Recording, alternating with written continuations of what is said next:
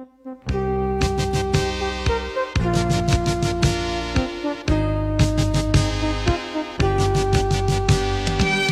好，欢迎收听《人文旅行声游记·壮游者》，我是杨。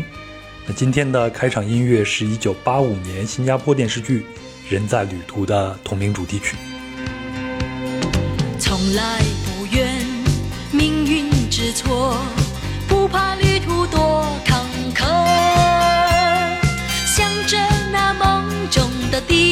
方去，错了我也不悔过。人生本来苦恼已多，再多一次又如何？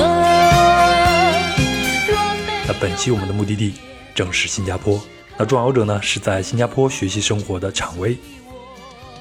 啊、谢谢杨大哥，然后也很高兴能够来到壮游者。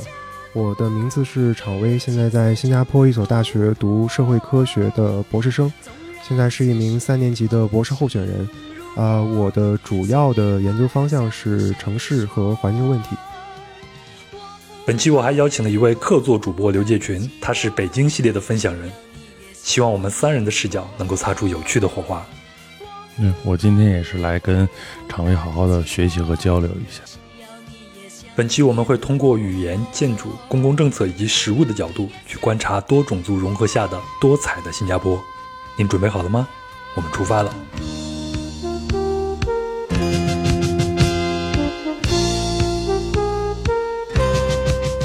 那今天咱们的目的地是新加坡。新加坡啊，我先说一下我自己的感觉，它对可能对很多的旅行者来说呢，它约等于是一个烂俗目的地的一个代名词。为什么这么说呢？是因为中国人最早出国旅游，基本上都是新马泰，对吧，刘所长？对对对，呃，最早的时候大家接触到出国旅行，就是新加坡、马来西亚、泰国，嗯，后来发展到最后就是新街口、马甸儿和太平桥。那场威，你最早对新加坡有什么样的印象吗？在你去那边读书之前？啊、可能是我觉得小时候，可能九十年代末、两千年代初的时候，我也是觉得，呃，新马泰就是一个最有名的旅游景点。嗯当时还没有这个新街口这个说法，呃，也是会觉得新加坡是一个，当时连它的具体地理位置我都不知道在哪儿，会觉得是一个很有钱啊，或者是很干净的一个城市。后来我可能跟我父母那一辈的人聊天，在他们的认知里，可能七八十年代，新加坡更多是作为一个亚洲四小龙的形象出来，嗯所以在他们的概念里，新加坡是一个，呃，一个富裕的、美丽的一个目的地。嗯包括那时候有好多新加坡的电视剧，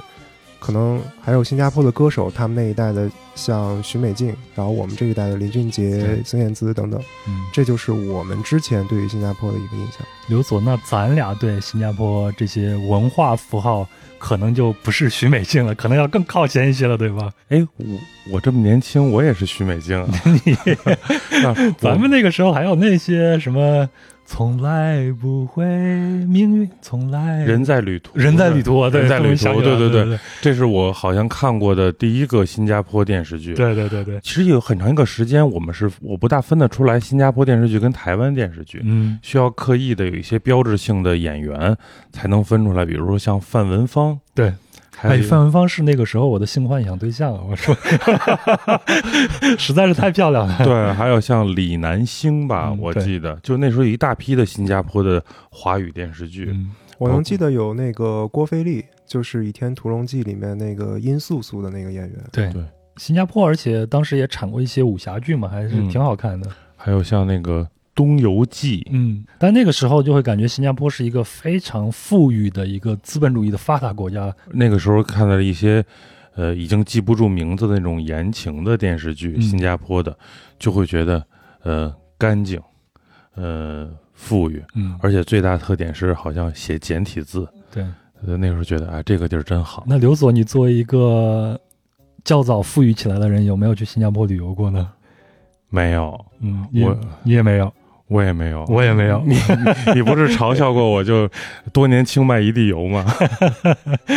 但是一直想去新加坡看一看啊。不过啊就是说，在我去做在网上去了解新加坡的时候，我看到的一些东西，通常就是一些攻略。对新加坡的印象，除了刚才咱们提到这些鱼尾狮以外，可能就是近几年比较火的樟宜机场建设的非常好，还有一些像圣塔圣淘沙这样的一些小岛。另外呢，就是新加坡的城市风光，还有它的美食了。再加上之前大家给新加坡的一一个印象就是中国人去的非常非常的多，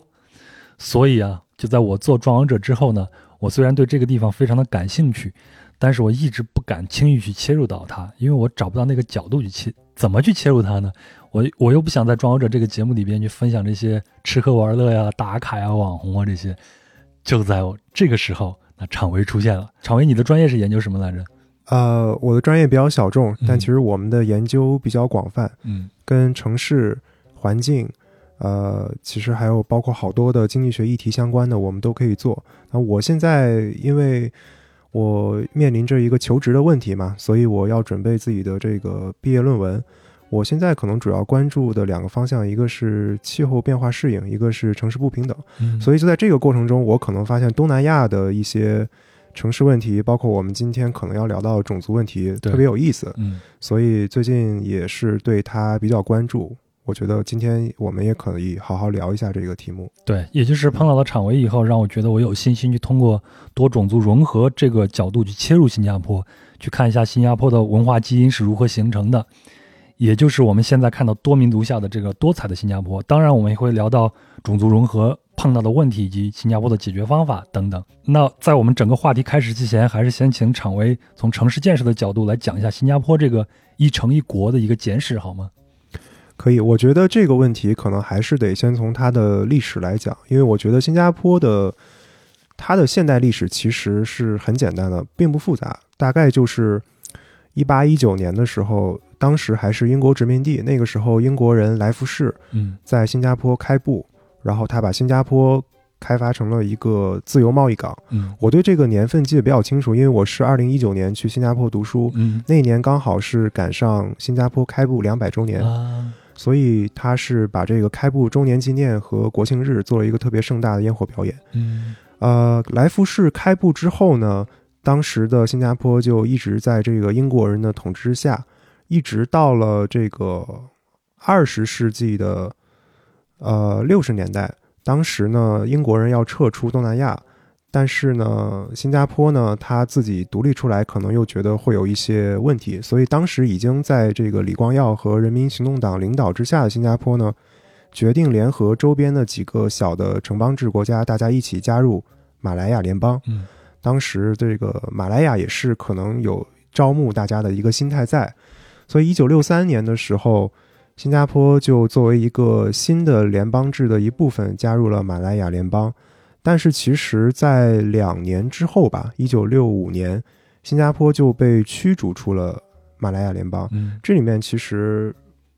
背后的本质问题之一就是他们的一些种族冲突。嗯因为当时，呃，您知道马来亚那边它的主要群体是马来人，对它的这个领导人的群体，当然也是代表马来人的群体，是所谓的这个巫统。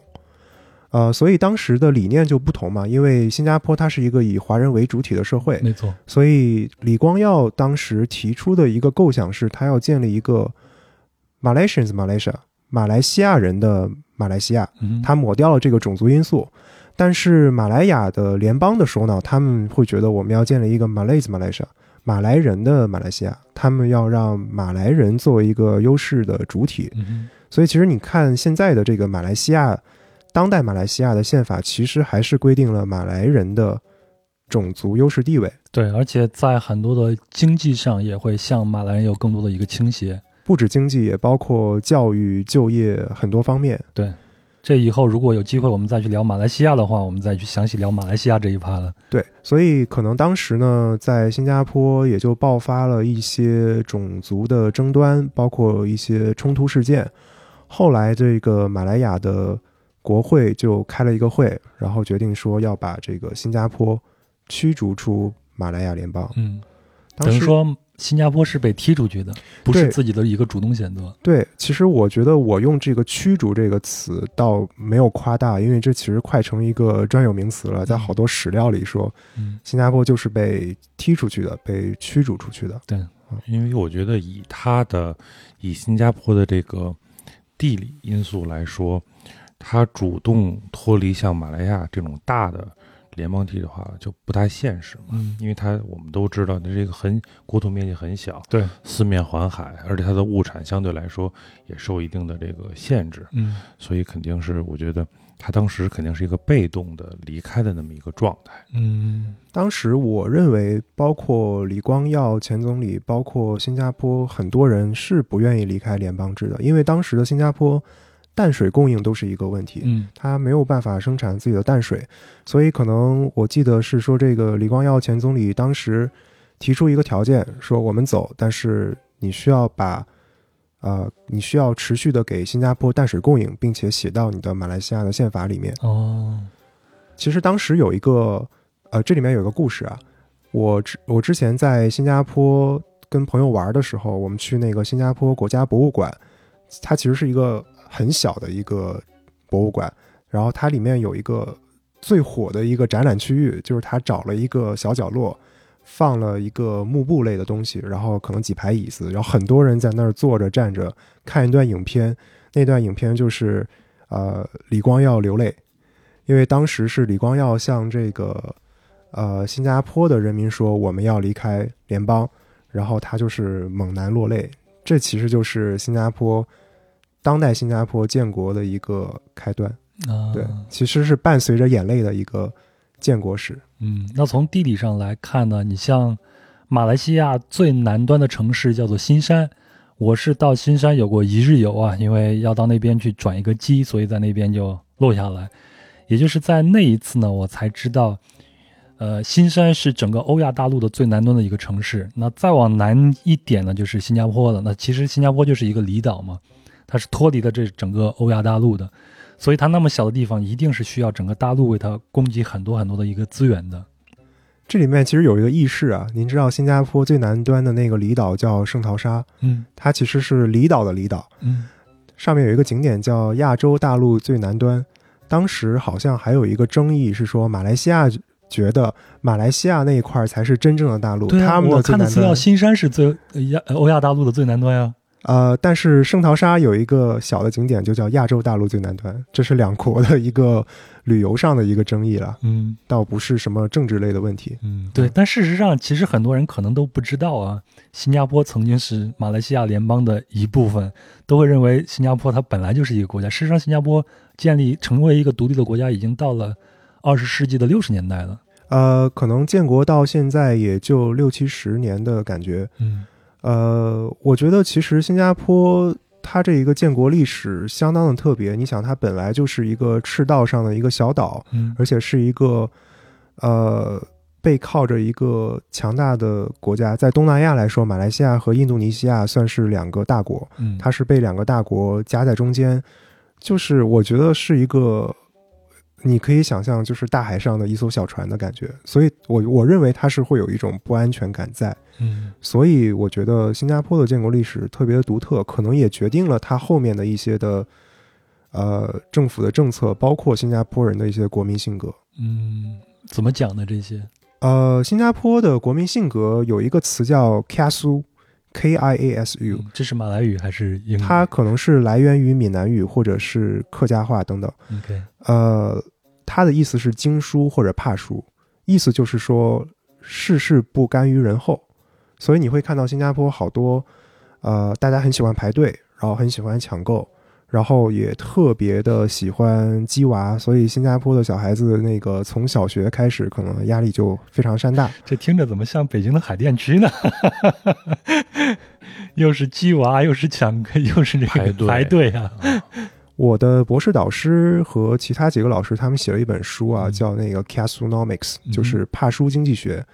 就是讲这个新加坡的一些经济问题。后来我我我自己还说，我可以建议他们把这本书翻译成中文版，就起名叫《内卷经济学》，正好是赶上咱们这个风口，说不定还能在国内火一把。对，呃，特工海淀区，对吧？所以我觉得可能这个，我认为新加坡的地理位置的因素，包括它一个建国的特别的历史，会决定了它的呃国民性格也好，或者说它的一些国防政策、对内的一些政策会有很强大的危机感在，嗯，所以你会觉得它又是未雨绸缪啊，又是所谓的防患于未然，在很多方面考虑的比较细，可能是有它的自然和历史的因素在。对，而且新加坡是赶上了一个李光耀这样的一个领导人，所以从他们建国以后，在经济上就呃有了一个很大的一个手脚，所以他们的经济相对来说发展的也是非常的快的。我觉得李光耀前总理应该算一个，呃，很外生的一个因素了，因为是一个可遇不可求的领导人，所以他可能把新加坡治理到现在这个样子是有相当大的功绩在的。虽然它本身可能也是有很多的争议没，错，呃，但是我认为这是一个很难以复刻的一个历史的过程。其实，在九十年代知道“亚洲四小龙”这个词的时候，那时候我们还我我小学嘛，嗯，但是到了中学历史课本，大家会开始翻回顾历史，会提到这个亚洲四小龙。我就记得那个时候，我们后来包括后来学历史，会有我我有自己有一个学习方法，就是比较法嘛。嗯，把这四小龙放在一起做比较的时候，你就会发现，好像新加坡就是一个很特别的一个存在。新加坡是没有靠山的，特别那个时候，其实我们也才真正的开始改革开放，然后开始市场经济化。对，所以那个时候觉得它是一个标杆儿，是个榜样，而且是那个时候很单纯的就认为那是由华人创立出来的一种模式。嗯当然后来随着不断的了解，才知道新加坡的其实华人他也分很多种嘛。对后面再要聊到。对，而且嗯，新加坡是一个多种族的一个国家，他们的主要的构成是华人、马来人、印度人，还有另外的一些欧亚和混血的这些人种，对吧？对，现在来说呢，新加坡的主体民族一直都是华人，嗯大概占百分之七十五的比例。嗯然后其次是这个印度裔，大概占可能百分之十三、百分之十五左右。然后再次是这个马来裔，大概占不到百分之十。然后最小的一类呢是这个所谓的欧亚裔，它是指当年的一些欧洲人跟这边的东南亚人，呃呃混血而生的一些后代。对，因为在新加坡曾经有过葡萄牙人，有过荷兰人，有过英国人，都在这些地方有个很长的殖民的这种活动了。其实，呃，除了这所谓的四大种族之外呢，也有很多其他的少数种族在这里，包括这个东南亚的土生华人。嗯，呃，之前有一个电视剧叫《小娘惹》，小娘惹，对，大家也知道有那个娘惹菜，巴巴娘惹，对吧？对对八八娘惹，它其实是指这个当时从中国过来的华人跟当地的东南亚人通婚的后代，男性就叫巴巴，女性叫娘惹。所以我们就讲新加坡的这个种族的分化，就是四大种族加上其他的少数种族，其实是大概是从建国之前就存在的。嗯啊，其实新加坡的这个种族历史大概还是要从来福士这个人说起。他当时呢是代表英国政府来治理新加坡，嗯他当时就是主导了新加坡最早的一个城市规划，叫 Jackson's Town Plan。嗯啊，新加坡最早城市规划叫 Raffles Town Plan，也叫 Jackson's Plan。他是当时请了一个叫杰克逊的人，啊、来做了一个新加坡最早的城市规划。当时呢，就是按照种族，把不同的种族划分到不同的居住区域。嗯因为你知道新加坡有一条新加坡河，它是在新加坡的南端，当时可能是把这个欧洲人和马来人主要的让他们分布在河的东岸，可能，然后华人和印度裔呢主要分布在河的西岸。嗯所以呃，我觉得刘所长可能知道这个历史上的城市规划的分化，它是有一个历史延续性的。虽然后来他们经历了不同的马来人的统治、日本人的占领，然后到现在新加坡，但是其实一直延续到现在，多多少少还能看出一点那个种族分居的一些趋势。嗯比如说，可能华人和印度裔更多的在河的西岸等等。其实，在我们国内的城市，比如像北京，大家现在也能看到这样的痕迹，嗯，就是我们比如说著名的像牛街，对。就是传统的一个回族的聚居区，对，对吧？呃，像是包括东直门外，东直门外其实大家还可以看到一些原有的俄罗斯裔的这个人，但他可能已经在北京生活了一百多年。哦，是吗？这个之前咱还没有聊过这个话题啊。对对对，就是因为呃，你看，嗯，交民巷嘛，嗯东交民巷、西交民巷，它各国的大使馆当时都有，它唯独没有俄国的。嗯，俄国是最早，因为它它它来的比较早，所以它的大使馆就在东直门。嗯嗯，那在那里就有他们的东正教的教堂，它会有一个按照当时清代的制度给他们编了旗，就是俄罗斯旗，他这个旗民就一直住在那里，后来他的后代也也是一直在那一带生活。嗯当然，今天我们可能不大能看得到，因为整个大的城市变迁了，但是它这个延续性，我我是能理解，它是一直这么延续下来的，历史是有惯性的嘛。嗯，那我们回到新加坡这个话题，你说华人，那我们作为一个华人啊，我们是理解的，他们从福建啊、广东那边，还有海南那边，就通过出海的方式到达了南洋。那下南洋曾经是一个很大的一个风潮。那欧亚的人，我们也可以理解，就是通过这种殖民的形式过来的。那印度人呢，他们是一个什么样的形，什么样的一个情况，成为了在新加坡生活的一个第二大一个族群呢？我觉得其实印度裔和其他族裔的原因应该相差也不多，就是当时新加坡可能作为东南亚的一个，呃，一个很集中的一个港口，嗯然后它的经济相对的发达，所以，呃，经济是有这个吸引的能力的，它嗯就是像那个地心引力一样嘛，对可能把周围的人呐、商业呀、贸易啊都吸引到这里，是，对，所以造成了现在的这样一个多民族的一个混居的情况。嗯，有没有可能跟英国的殖民也是有关系的？因为你那个来福士，他曾经也就是东印度公司的一个雇员嘛，英国政府把他派过来了嘛。那当时的呃东印度公司，他们出去的时候会带很多的印度人到这边去做工，那包括他们的军队里边也有很多的印度人。我我知道的是，东印度公司肯定会有好多的欧洲人来这边做雇员，嗯。呃，不过印度裔的情况我倒不是特别了解，嗯。呃，因为欧洲人呢从欧洲过来这边呢，一般是从事一些可能文职类的或者相对的我们说社会地位高一点的职位，然后可能其他的少数族裔呢，可能来这边也是从这个包括华人，可能是从苦力做起，嗯。然后一步一步的建立自己的这个根基等等。那那你看，在它的对岸，像马来西亚这边啊，那华商和华人，他是可能是代表了一个巨富的一个群体。在新加坡有这样的一个情况吗？华人也是一个经济上相对来说站在比较高端的一个地位呢？从统计数据上来看，是的，嗯呃，这里面可能有一些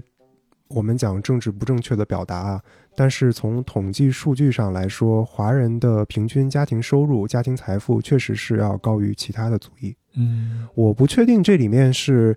因为华人所谓的更勤奋或者更有商业头脑，还是因为华人作为一个主要的优势群体，它有一个聚集经济在，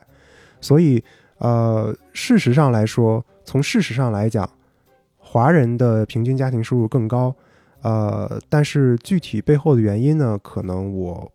没有办法去给他详细的剖析出来。嗯。那如果出现了这种多种族的情况，呢就意味着他们的语言也同样是多种多样的嘛？那在新加坡是这样子吗？因为我记得我在马来西亚的时候，我马来西亚的朋友就跟我说，他们从一出生或者一上学起，都要至少要讲三种语言，也就是马来语，还有他们自己的华语，还有就是英语了。呃，我可以多少说一点马来西亚的情况，嗯因为它可以跟新加坡做一个对照。事实上，我们刚才讲马来西亚，它是一个规定了马来人为主体的国家，所以马来语当然是一个强制的语言。但是新加在但是在马来西亚的华人呢，他们其实也是为了保留自己的语言和文化，所以当时也是经过了可以说是相当艰苦或者惨烈的这个斗争，他们保留了华语学校。嗯所以才使得这个马来西亚的华人能够一直有一个华语教育的延续。所以你会发现，马来西亚人的华语虽然带一点口音啊，但是其实说的很好，他们跟中国人的交流也非常的流利。我个人认为，马来西亚华人可能是海外华人里面对华族文化保留最好的群体之一。没错，我自己的观察是我在吉隆坡的时候看见，在他们的出租车上啊，竟然有这种易烊千玺的这个广告。后来我就根据那个广告在微博上找到了一个小女孩，那个小女孩当时是在新山去生活，我就采访了她，然后她就说在那边他们都会去看国内的这些综艺，而且对国内这些娱乐圈呀和影视界啊非常非常的了解。对但是同马来西亚相比呢，我觉得新加坡在文化和语言上跟中国，这里面我指的是这个文化历史上的中国的含义啊，嗯跟中国的距离相对的就远一些。当时在建国之后，大家就是把英语作为一个通用的语言，嗯，是希望大家都去用英语来交流，这样是他们的官方语言吗？对我们可以通过英语来促进多民族之间的融合嘛。嗯新加坡目前为止有四种官方语言，也就是英语、华语、马来语和泰米尔语。嗯泰米尔语是因为，呃，因为我们知道印度它是有很多种语言的，但是当时在新加坡的印度裔主要以泰米尔人为主，所以泰米尔语也就是作为一个代表印度裔的语言，写进了新加坡的官方语言里。嗯，然后，呃，我我可以提一个小问题，就是您知道新加坡政治地位最高的语言是哪一个吗？我觉得应该是英语吧。英语其实是新加坡的行政通用语言，嗯，政治地位最高的应该是马来语，哦，也就是所谓的国语。那它还是以马来联邦的这样一个传统延续下来的吗？这里面肯定有这个历史因素在。其实这里面有一个，也是有一个小故事啊，因为当时我，呃，我办公室的一个新加坡的华人同事，当时我们也是下班之后就闲聊，呃，他跟我讲这个新加坡的语言历史，他说，呃，常威，你知道我的母语是什么吗？他用的，他跟我用中文交流，用的是母语这个词。我说是英语吗？还是华语？他说都不是，是马来语。但是我一句马来语都不会说。所以从出了娘胎就不会说母语，是这个概念对吧？对呃，是因为这个历史的原因，所以马来语是国语嗯 （national language），然后呃，英语是行政通用语言。所有的官方性的、正式性的文件呀、媒体啊、沟通啊，都是用英语。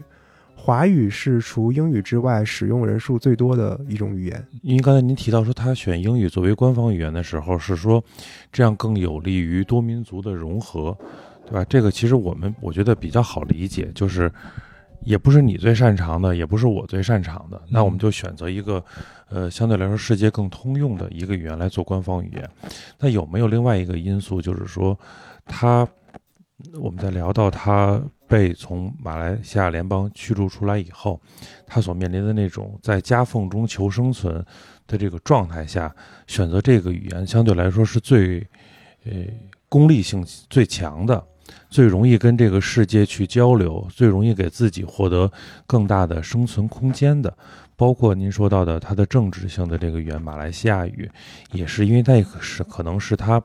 当时背后最好靠的那棵大树，在当时的状态下，可能使用语言最多的，比如像华人占百分之七十五这种比例的语言，位置倒反而排到后面了，有没有这个因素？我觉得这里面我们分两个点来讲吧。首先，我特别认同您刚才说的，就是新加坡在建国之后，它急于向世界证明我是一个新的国家出现了，然后它需要跟世界保持一个非常紧密的联系，这样才能有利于它的这个后续的发展。所以，英语当之无愧的是一个，呃，我几乎是没有第二选择的一个首选的通用语言。然后对于国内来说呢，英语也是沟通大家的一个比较好的桥梁。但是为什么要保留各民族的传统语言呢？我认为呢，呃，一方面它是希望能够保留我们多民族各自的历史和文化，另一方面可能也是因为当时的老一辈人他们对英语的掌握也不够呃熟练，所以呢，我们也把这些语言也作为我们国家的。也作为新加坡的官方语言放到这里，大家可以来选择。所以平常你出去去街上去跟一个陌生人交流的话，你的第一个选择肯定是英语了，是吧？啊、其实不是，嗯，呃，我一般会根据对方的面孔，如果他是一个哦华人面孔，我就会跟他说华语。嗯呃，其实是在学校里的话，因为学校它毕竟算是一个工作场合，我当然是直接会说英语。嗯但是在平时的生活中，一般华人面孔的人，我会直接跟他讲华语，特别是一些老人，呃，有一些老人他们可能不会英语或者英语不太好，所以跟他选择说华语是一个最好的选择。嗯其实有一些很尴尬的事情，比如说我去到了一些政府部门或者社区中心，我去办事，呃，我去跟他讲英语，但是您知道，我自己的英语水平呢也没有多好，新加坡人的英语的口音呢。呃，又让我听着有一些吃力，所以我们可能聊了两句之后呢，发现谁也听不懂谁，所以那个社区中心的那个人会直接说：“OK，我们来讲华语。新加坡新加坡人的英语里面会夹杂很多的这种拉呀什么的这样的一些口语进去。所以其实新加坡的这个英语也能看出来我们一些华人文化。这里我们特指的是新加坡华人所说的这个 Singlish，嗯它其实是呃，因为您知道这个华语和英语的主谓宾的位置顺序是不一样的嘛，所以但是在新加坡说英语的时候会用一些中文的语序，呃，比如说 can 啦，就是可以吗嗯，？can 哈，可以吗？有意思有意思对。，这个就是 Singlish。其实新加坡人自己有时候也会调侃一下自己的英语水平。嗯，当然，我觉得语言作为一个沟通的方式，口音不是很重要的，能讲明白就行。对，那刘所最熟悉的肯定是 Chinglish 了，是吧？北京历史，English，看了常小亮了吧？对对对，我看了这个我的 Pinglish 在我们装游者的那个群里非常有名，是吧？意大利刀不灵。其实刚才像这个老师说的，我觉得好像一个多民族的国家。呃，采用这种多种多种的语言并存的这个方式，可能真的是一个非常好的一个选择。因为我突然想到了，比如说我自己现在的本职工作，呃，在北京，北京我们能看到好多的这种四方碑，嗯就是清代的时候就会有这种四方碑。四方碑它四个面儿，它就是刻四种语言，嗯包括像咱们去帝王庙啊、国子监啊去看到的那个上马碑、下马碑，嗯，它都是会刻。那肯定它首先就是满语，满语对，然后蒙语，嗯然后藏语，嗯然后汉语。对，对，这可能也是当时像清帝国，它作为一个呃，特别是少数民族入主进来的这么一个大的、庞大的多民族共存的帝国，嗯。他选择这种方式，可能是大家各自心态都能接受的这么一种呃和谐的一个状态。对，我倒是觉得，可能清朝它有自己的特点嘛，因为清朝的建立其实是离不开满藏的帮助，嗯，所以满藏对于他对于清朝来说，排在汉的之前嘛，对吧？，对满藏对于清朝来说，可能不是一个我们讲政治地位之下的一个被统治阶级的感觉。他们是一个联盟的一个感觉。对，而且其实新加坡和当时的清朝有一点类似，是多数种族和少数种族之间的比例差的没有特别的大。嗯因为您看，现在华人在新加坡百分之七十五，其他的种族虽然少，但是也没有少到可以忽略的状态。嗯所以我觉得可能真的是把大家的语言都放进来是一个比较好的选择。嗯，那现在我们去新加坡旅行的话，如果看一个路牌什么的，它上面是不是也是多种语言？基本上都。是四种语言。嗯嗯，哎，那如果作为一个旅行者，我们现在去新加坡，我们还能看到哪些痕迹？比如说街区啊、建筑啊，或者是寺庙，它会具备一个很浓厚的这样一个种族氛围呢？呃，我觉得宗教建筑是一个比较好的观察的点。嗯呃，因为我觉得宗教它的历史延续性肯定是要强于国家，也可能要强于种族等等。所以，因为目前新加坡的基本国策就是种族融合，但是对于宗教文化的保留，也是能够看出每一个种族各自的特点。哼，比如呢，你比如像我们去马六甲、啊、某条街，它可能就非常的中国化。但是某一条街呢，它又突然出现了一个印度庙的这样一个寺，呃一个一个寺庙，然后你会知道这可能是一个印度裔的一个聚集区。那有一些地方可能就是看肤色，你会知道这是一个马来人聚集的一个地方。在新加坡有这样的比较明显的这种分区吗？呃，应该这样说，因为新加坡它强有力的政府政策和高度规范化的城市规划呢，所以会导致它全国每一个地方看起来都差不多，所以你可能从南到西，从东到北，你可能我作为一个去了一两年的人，很难分出来哪是哪，嗯。但是它有一些点状的一些区域，能够代表不同种族的特有的文化，比如说华族的就是牛车水，嗯。也就是我们说的唐人街；嗯。印度裔的就是小印度。在这些地方呢，会有它的一些传统的一些建筑，包括宗教建筑。马来族也有自己的建筑，但是新加坡还有一个特点是，它的宗教建筑一般是进社区或者说在社区附近，所以包括我现在住的那个房子呢，那一条街呢，就是既有这个回族的教堂，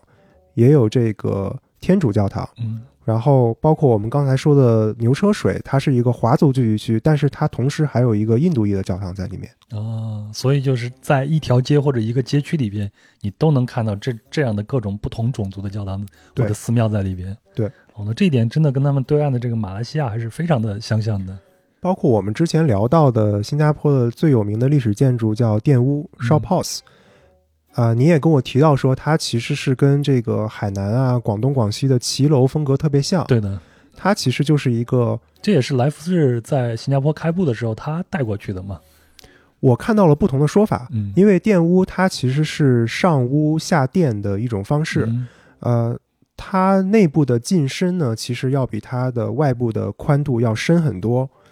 呃，我看到不同的说法，有的说它是来自我们中国的一些传统的建筑，有的说呢是来自于荷兰那边的一些传统的建筑。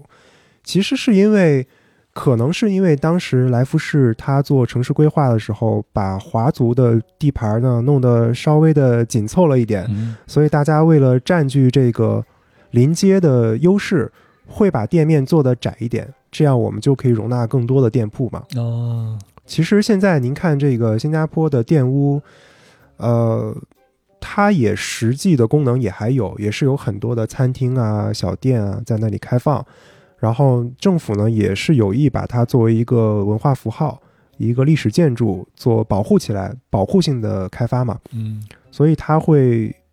把这个粉刷的特别漂亮，然后五颜六色的。而且，因为虽然玷污它本身可能代表一种华族文化，但其实不同的种族，它后来也都住在玷污里面，嗯也会在它那个墙上做一些种族符号的彩绘嗯等等。所以，其实玷污能够代表一个多种族的文化，嗯多多种族的文化。那这种情况，其实咱们在聊的时候，我就想到了我们北京啊，因为最近我做北京的节目和留所做的比较多一些。像咱们在去牛街那边去参观的时候，其实也是一个混杂的这样一种状况。对，牛街就刚才我正好也想到牛街，嗯牛街就非常有意思。呃，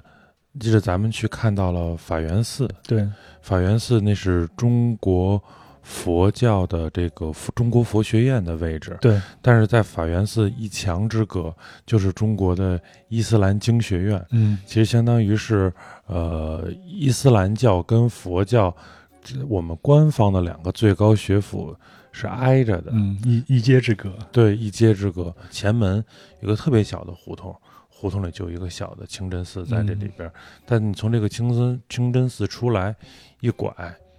就是一个呃寺庙，对，再拐过去是个道观，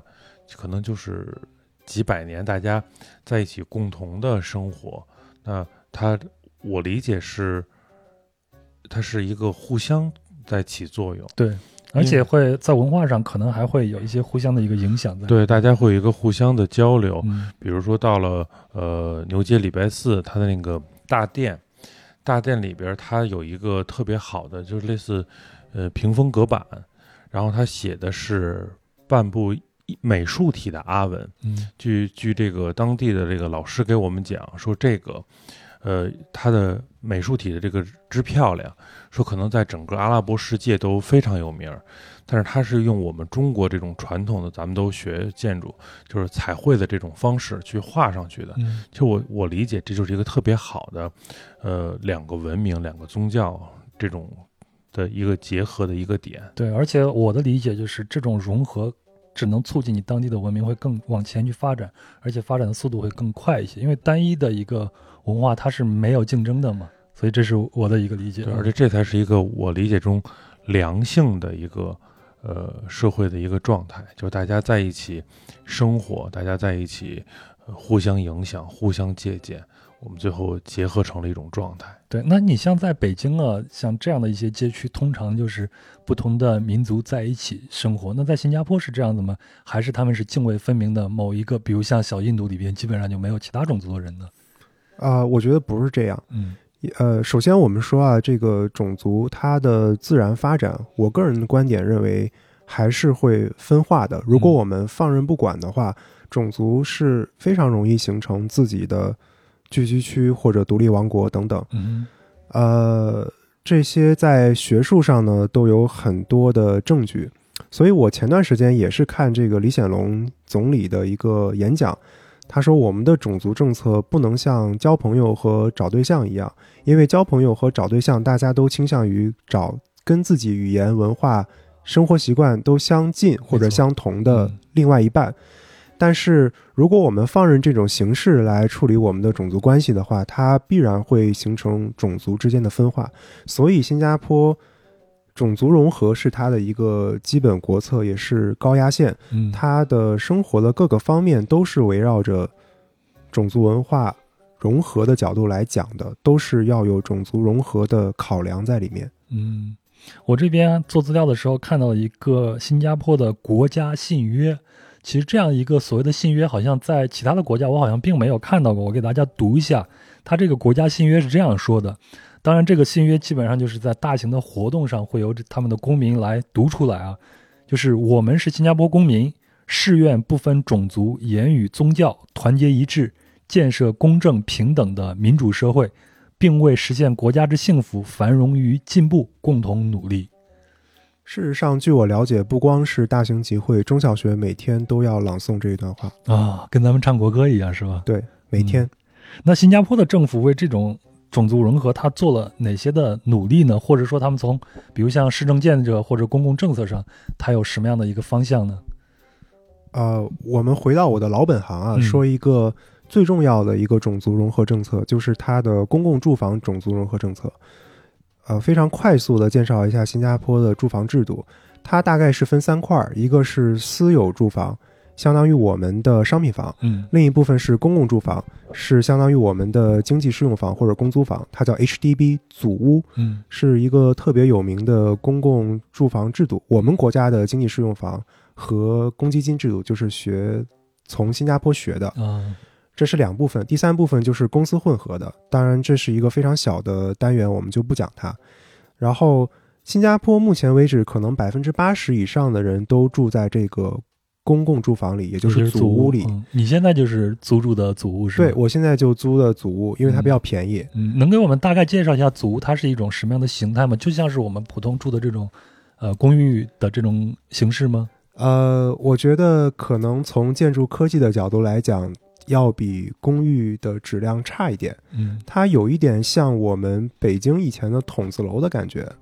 呃，一般都是一个长条的形状，然后每一层一个连廊，可能十几户的样子，嗯，然后每家哦每户就是两居或者三居。嗯，我能想象到，就是看一些老的香港电影里边，一个长的走廊，然后里边有很多的住户。当然，它的建筑制式比较老派，但是，呃，生活的舒适度还是可以的。嗯呃，毕竟它要满足绝大多数国民的一个生活需求嘛。嗯呃，现在有一个，呃，从上个世纪开始就有一个公共住房的种族融合政策，它是按照现在新加坡的每个种族的比例规定了每一个族、一栋楼或者一个街区它的种族比例的上限。比如说，呃，华族的比例我记不清是百分之七十五还是百分之七十八了，嗯就是这个区域和这个楼。华人的比例不可以超过这个比例，啊，如果一旦到了这个上限，你作为一个华族人士就不能够在这个地方买房。啊其实我们举一个简单的例子啊，比如说我们这一个区域的华族比例已经触及了这个上限，如果我作为一个华族的卖方，我可以把房子卖给一个华族人士，就是一换一没有问题，也可以卖给其他的少数族裔一换零也没有问题。但我如果作为一个马来裔的卖方，我是不能够把它卖给一个华族的买方，零换一是不可以的，不能够增加这个地方的呃华族的比例。这个政策就是强制的使呃，每一个区域都能够实现一个相对稳定的种族融合的状态，不可能形成一个飞地。哦，我今天还看资料，就看到说新加坡是有这样的一个比例在内，好像是七比二比一，它就是按这个种族的这个数量严格的配比到各个行业里边。就像是你刚才提到这个房子，我们举个例子，就是十户人家，那你这个地方最多只有七户人可以是华人，对吧？大概是这个比例，后来还调整了一下，它是动态调整的。呃，所以其实这个政策呢，OK，它多多少少也会带来一点问题了。比如说，因为人们总是有跟同种族的人聚居的倾向的，对，所以您看，如果我要去买房子，我作为一个华族人士，这个地方马上就要到一个上限了，那我可能会愿意付出更多的成本，我愿意付更多的钱来在来在这个地方居住。嗯但是如果不这样的话呢，我那我就退而求其次，我去一个很远的地方住。嗯，包括我之前的一个新加坡的同事，他也是说，因为这个地方的华族比例到了上限，我就没有办法可能跟我的父母住得近一点，他就要去搬到一个更远的地方。嗯这是给买方的困难，其实对卖方也有一定的困难。比如说，我作为一个马来族人士，生活在一个华族比较多的区域，这样华人会愿意给我付更多的钱来买我的房子。但是呢，因为这个地方的比例到了上限了，我找不到华族的买方，对，我只能去卖给一些呃马来族的或者印度裔的同胞，嗯，这样的话价格就价格就要掉下来了，对嗯或者就卖不出去了。嗯所以这个政策虽然它是有呃更高层次的一个考量了，但是多多少少也会有一些问题在。新加坡的民族问题它严重吗？现在？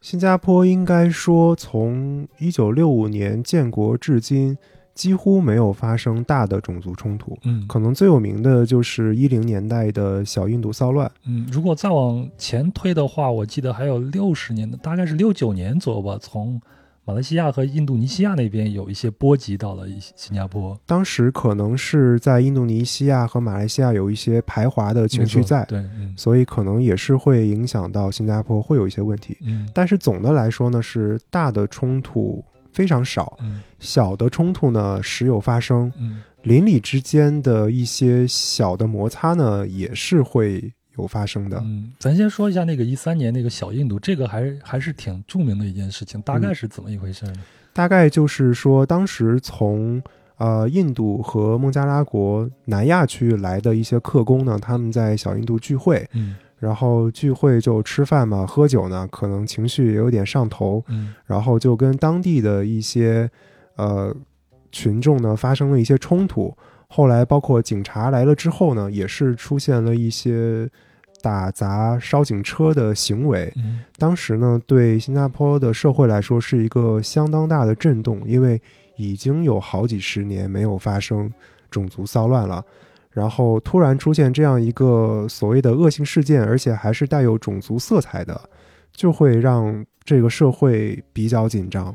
嗯，那平常的话，在日常生活中，种族问题是大家一个比较禁忌去谈论的一个话题吗？还是大家会很很开放的去讨论它？我觉得大家会倾向于避而不谈。嗯大家平时，我觉得新加坡是一个相对相对冷漠的社会，大家对、哦这一点还真的是跟我对新加坡的印象不太一样。我会感觉新加坡是一个很热情的一个赤道的一个国家。我我会认为大家会在工作上都做得比较专业，但是对各自的私人生活，呃，没有人去关注你，嗯呃，所以我们生活中呢，多多少少也有也会有一些矛盾啊，当然不一定是种族的背景。我给你举一个例子，因为我当时刚刚搬到我现在的这个房子的时候，就有一天第一周住进去的有一天，我突然闻到一个特别特别难闻的味道，可能就是活了二十多年，从来没有闻过这么难闻的味道。当时可能因为我这个人比较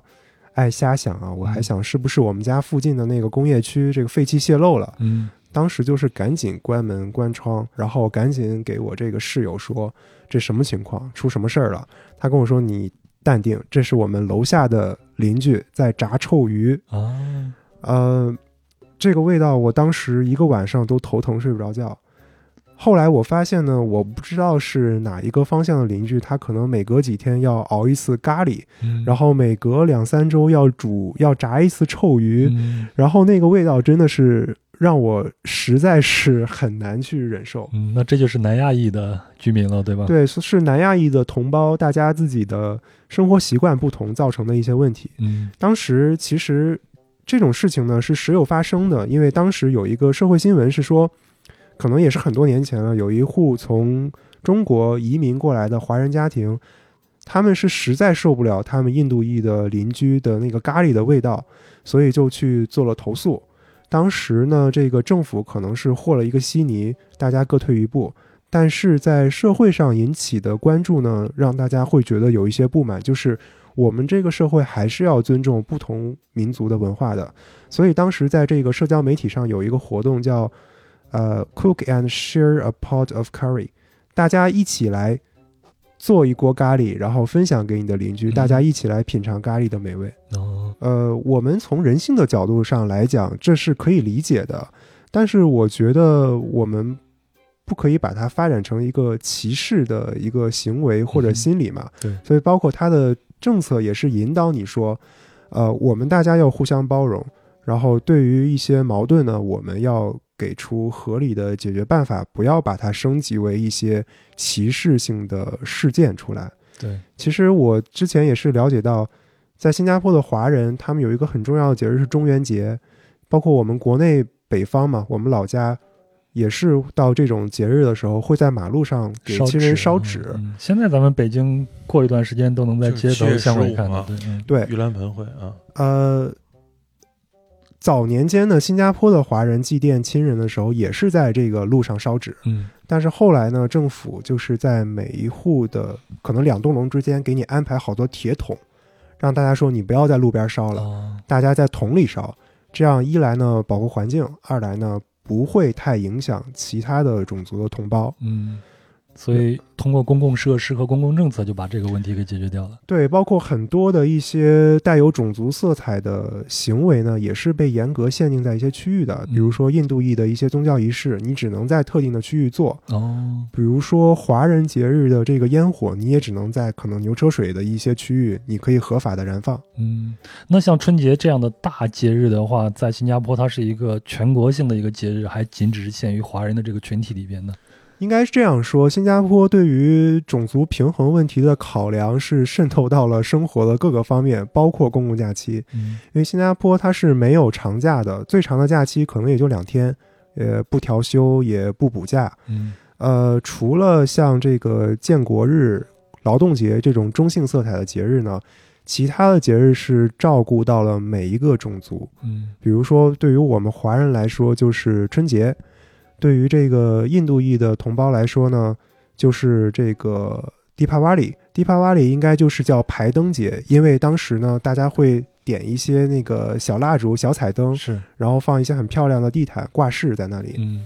对于这个马来裔的同胞呢，就是古尔邦节和开斋节。嗯，然后对于这个带有欧洲背景的朋友来说呢，就是复活节和圣诞节。嗯所以您看，它其实是把每一个种族都照顾得很好，你每一个种族的节日都有，而且是全国上下一起来放这个假。嗯但是呢，当然我们作为华人不会去过这个迪帕瓦里，啊、叫这个屠妖节，嗯也叫排灯节。但是我们可能会在那一天，我们去到小印度去感受一下这个节日氛围。嗯，但是我们当然主要还是过自己种族的节日。对，那作为一个游客来说，如果你想在新加坡这样一个多种族的一个国家去感受这样的一些节日氛围的话，只能到他们生活的社区了。对呃，我呃，其实也不一定非要到他们生活的社区啦。其实像这个刚刚说的屠妖节，呃，印度裔的同胞呢，他们是会在自己的自己家门口或者楼下就会放一些节日的装饰，嗯，包括我们之前住学校宿舍的时候，这个印度裔的同学呢，也是会在宿舍的门口放一些花瓣啊、蜡烛啊、挂毯啊这种。嗯，大家都能感受一下，是吧？对，嗯，就跟大家分享一锅咖喱的香味是一样的。这其实也是促进民族融合的一个好的方式嘛，嗯，对文化的交流。文化的包容性。新加坡的那个，它老有一个高压线在的那个状态，然后我我我我自己的感觉，我不知道我想的对不对，它是不是因为基于那个高压线？而使问题所有的问题，大家隐忍不发，在那儿，它没得到一个好的，其实彻底解决的那么一个状态，只因为有那个高压线在，大家不提，完了政府在不断的找各种点的出口，去给那个像地核放能一样，其实在做那个势能。我觉得对于新加坡来说呢，因为大家毕竟还是。大家的原生的种族的差异还是相当之大的，嗯，所以呢，政府为了保持一个国家的凝聚力，还是会说设一条线在这儿，大家，呃，生活中你就是要注意各方面的种族的平等、平衡还有融合。至于大家会不会出现所谓的这个隐忍不发的状态呢？我觉得绝大多数情况下是不会的，因为政府首先把各个民族的情绪照顾得比较好。二来呢，我觉得新加坡是一个，呃，高度发达和高效的一个国家，所以你可能在日常生活中不会遇到一个特别大的危及到你的生计啊，或者说个人强烈的情绪的一个事情。所以，呃，那那那你最多你就不跟其他种族的人一块玩呗。所以，但是大家在工作场合呀、学校的场合，还是相处的会比较和谐的。有一条线在那儿，大家你就看不到也没有关系啊。只要我们大家按照一个正常的公民的守则来生活，就没有任何问题。嗯，哎，那你作为一个华人啊，你在那边生活的话，你自己你自己本身有没有感受过一些别样的一个眼光呢？这两年呢？呃，应该说，我作为一个华人，同时我作为一个外国人，在那边生活呢，别人能看出你是外国人吗？我觉得是能看出来的，因为我们中国来的华人和新加坡的华人，我觉得在面孔上是会有不同的啊，大家的这个气质的养成也不一样嘛。嗯，呃，我会认为我在新加坡更多的属性是一个外国人的属性，所以是外国人和本地人的分化。这个问题更明显，但是我作为一个华人的种族，在新加坡，呃，并没有感觉到什么特别多的优势或者劣势。从疫情开始呢，我们在媒体上看到了很多关于这个种族问题的报道，特别是在欧美的一些国家。那同样的情况在新加坡，它会出现吗？我觉得在新加坡的话，疫情期间的种族问题。呃，并没有很突出，大家不会说是因为你是一个什么种族或者来自于哪里，嗯，就会对你产生一些有色眼镜。但是疫情期间确实出现一个比较受到关注的问题，就是新加坡的客工宿舍的疫情的爆发。嗯，因为新加坡它本身的本地人是不太愿意从事一些重体力的劳动，所以它的客工呢，主要来自于这个一个是中国。再一个是像印印度啊、孟加拉国呀、南亚那边、南亚的一些同胞。哦，所以这些人在新加坡是叫做客工，客工，客人的客，工人的工，他们也是有双重属性嘛。一方面是呃外国人，另一方面是他们代表着各自的种族，然后第三方面呢，他们其实是一个客工的身份过来的。客工拿的工作签证和我们普通的就是职场的人拿的工作签证是不一样的。所以他们其实是相当于听从公司的分配，一直聚居在这个科工宿舍里，生活条件可以说是挺差的，有点类似于我们大学宿舍，可能还要再差一点的那种感觉。所以当时这个疫情的爆发，对客工的这个身心健康都是造成了非常大的威胁。当时可能有接近百分之二十的人都被感染了，每天新增几百上千。嗯。然后包括也发生了好多起的这个，呃，自杀的这个事情，所以就会导致大家去讨论说，你作为一个外来人的身份，同时你还作为一个社会的边缘群体，你有没有得到一个好的照顾？啊，当然政府呢，政府是非常明确的表示，我们要照顾这一部分人的身体健康。呃，后面呢也是经过了很多的调整，也是有很多的改善了。但是其实这也反映了这个新加坡对于一些边缘群体吧关注度还是有待提高的。嗯，那我做资料的时候也看到了一个新闻啊，大概就是在二零年还是二一年的时候，在新加坡的一个码头就有几个所谓的白人，然后在那边没有遵守他们的防疫措施，但是就被一个人给放到了网上，铺到了网上，说这如果是几个，你想想，如果是几个少数族裔在这的话，那警察马上就出动了。那在新加坡，像这样的一些外国的这样的一个群体，它是也属于一个特权的一个阶级吗？还是这是只是一个偶然事件呢？呃，首先啊，我觉得这个新闻我也看到了，它其实只表达了这个这个 UP 主他的个人的一个观点。嗯我应该说，在这个法律上和社会规范上，呃，西方人是绝对没有特权的。嗯但是可能在一部分的行政的行为里面，多多少少会有一点偏差。其实我觉得，可能东亚人本身会有一点欧美人、白种人崇拜这种感觉啊。嗯我不知道我形容的对不对。嗯。呃，我们今天所有的话都不是说严格的要遵循什么政治正确啊，我们只是先聊一聊我们自己的一些观察而已。对呃也仅代表我个人的观点。嗯呃，我我认为多多少少会有这样的问题。如果它出现了，我不感到奇怪。但是在这个社会规范上，它是没有特权的存在的。那你像这样的一个多种族的这样一个国家，他们的这个国国家的这种认同感，他们是如何去建立的呢？我觉得这里面可能要分不同的群体来看吧。一方面是作为新加坡出生的新加坡人，另一方面是外来的移民，因为它本身也是一个移民国家。对，可能给您举两个例子。对于这个土生的这个新加坡华人来说，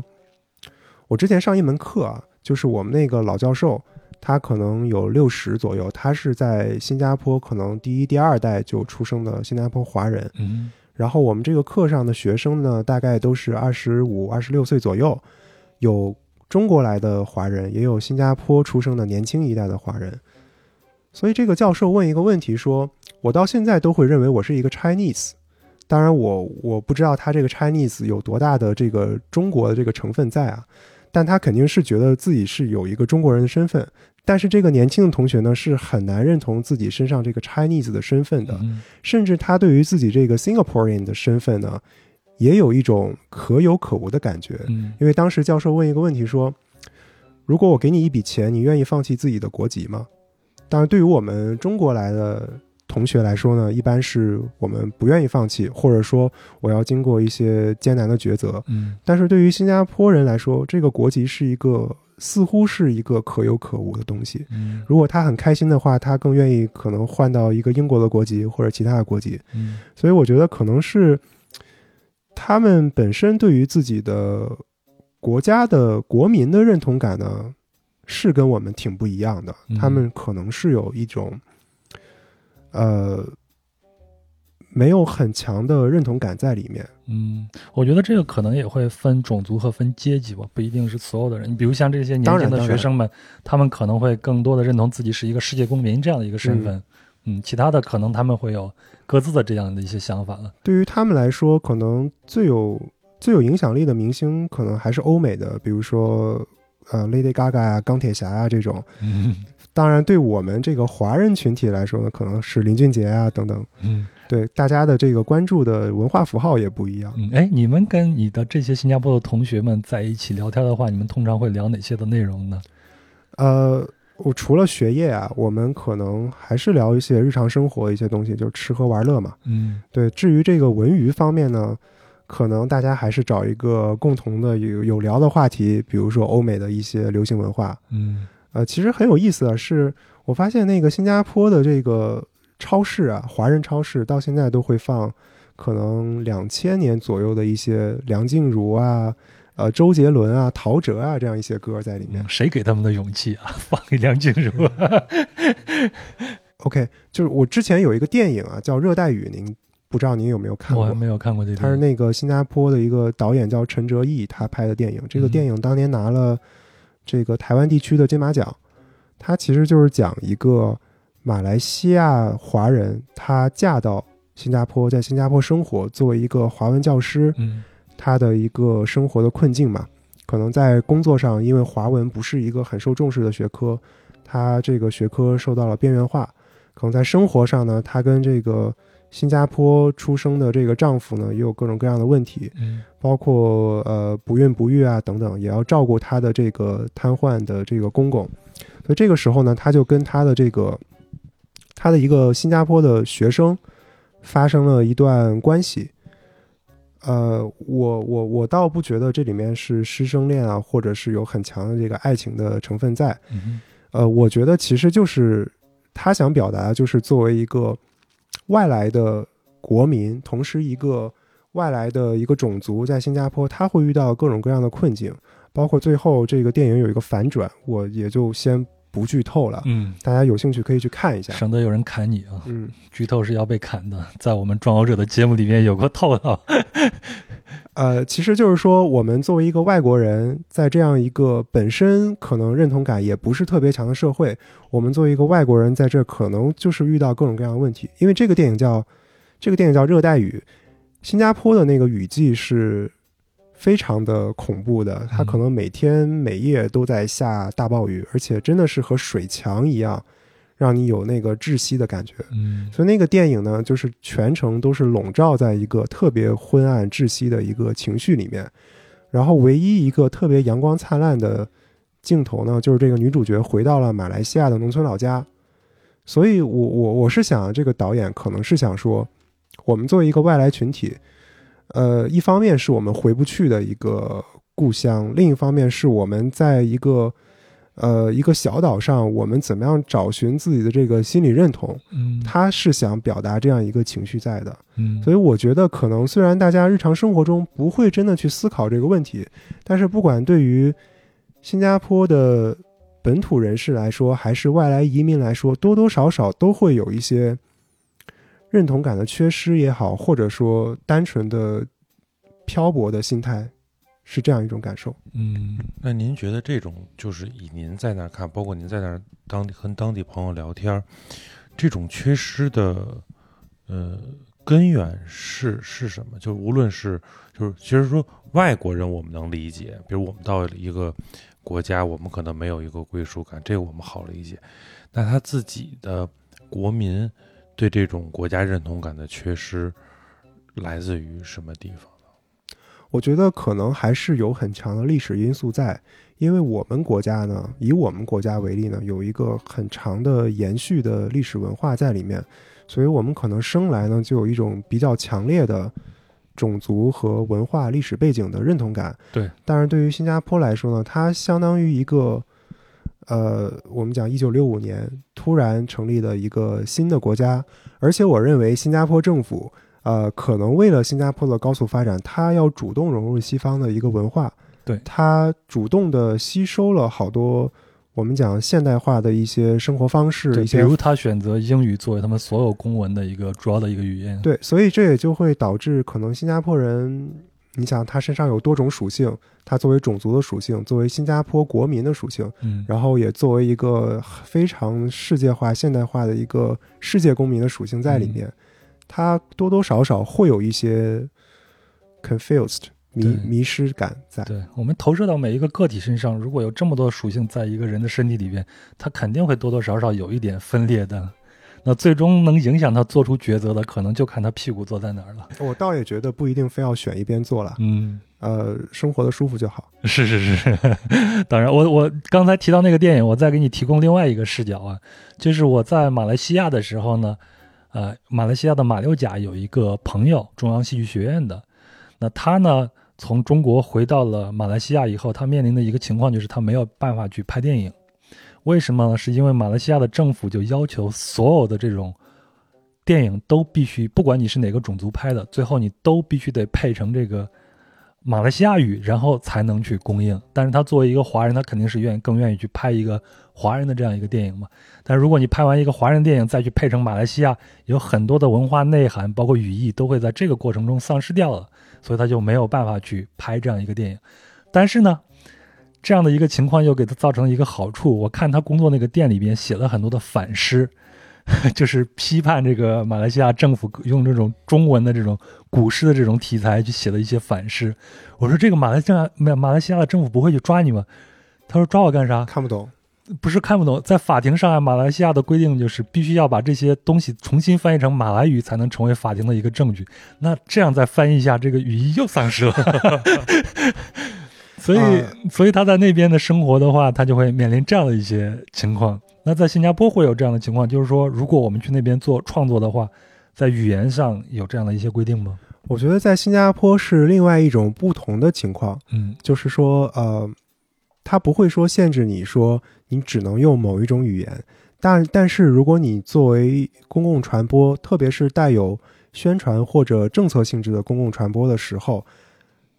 一定会让你在种族平衡问题上做一些考量。嗯比如说我们日常生活中看到的政府的宣传画，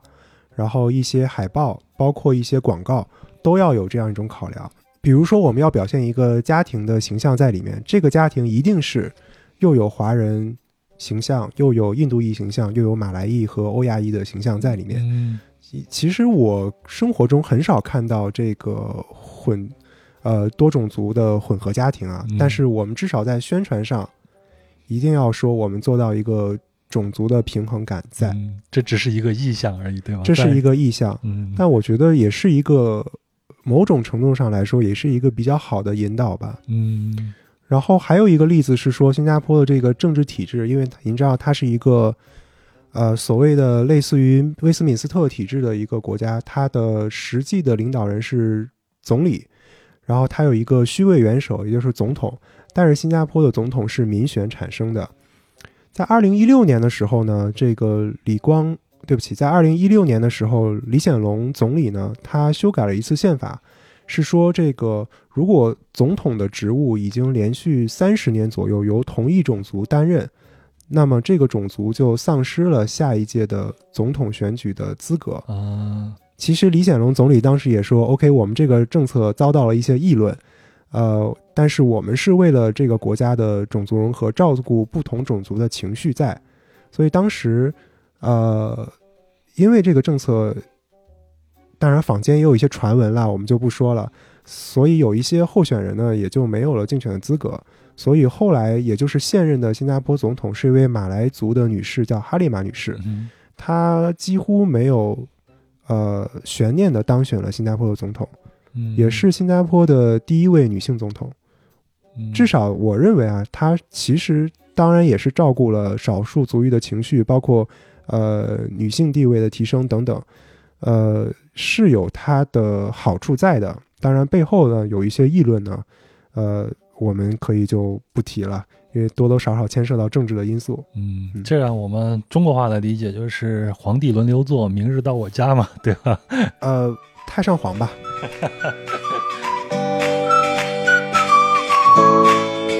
你好，我是壮游者的主播杨。那壮游者呢是一档独立播客，所有的运营费用都靠我用爱发电，所以呢，我也很需要您的善意和慷慨的支持。您可以通过微信公众号“壮游者”文章下方的喜欢作者进行赞助，也可以通过支付宝“壮游者”幺六 .com 进行赞助，也就是“壮游者”的拼音全拼加上幺六 .com。当然，您也可以通过转发、点赞、评论单期节目或者是专辑的方式来支持壮游者。那壮游者往前走的每一小步都离不开您的帮助，非常感谢。接下来，让我们的旅程继续。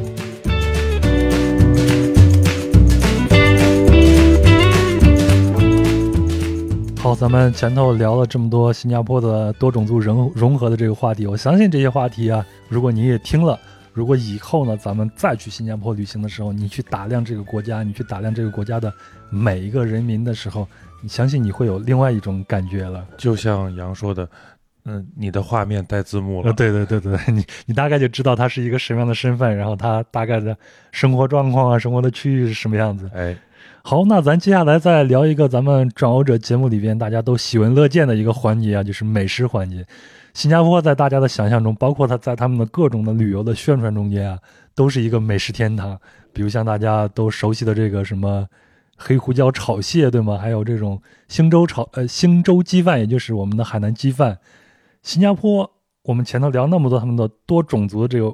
这个话题，那新加坡的食物是不是也是多种族的、丰富多彩的呢？我觉得新加坡的美食呢，从种类上来讲，肯定是丰富多彩的。我嗯一直觉得新加坡是一个所谓的亚洲文化的汇聚地嘛，嗯，百花筒是吗？对它其实是至少是在种族美食上，它的种类是相当之多。嗯不过，其实，在每一个种族的美食之内呢，其实它的数量呢，倒也没有我们想象那么多。嗯我们以这个中餐为例嘛，其实也就是固定的那几样。嗯，呃，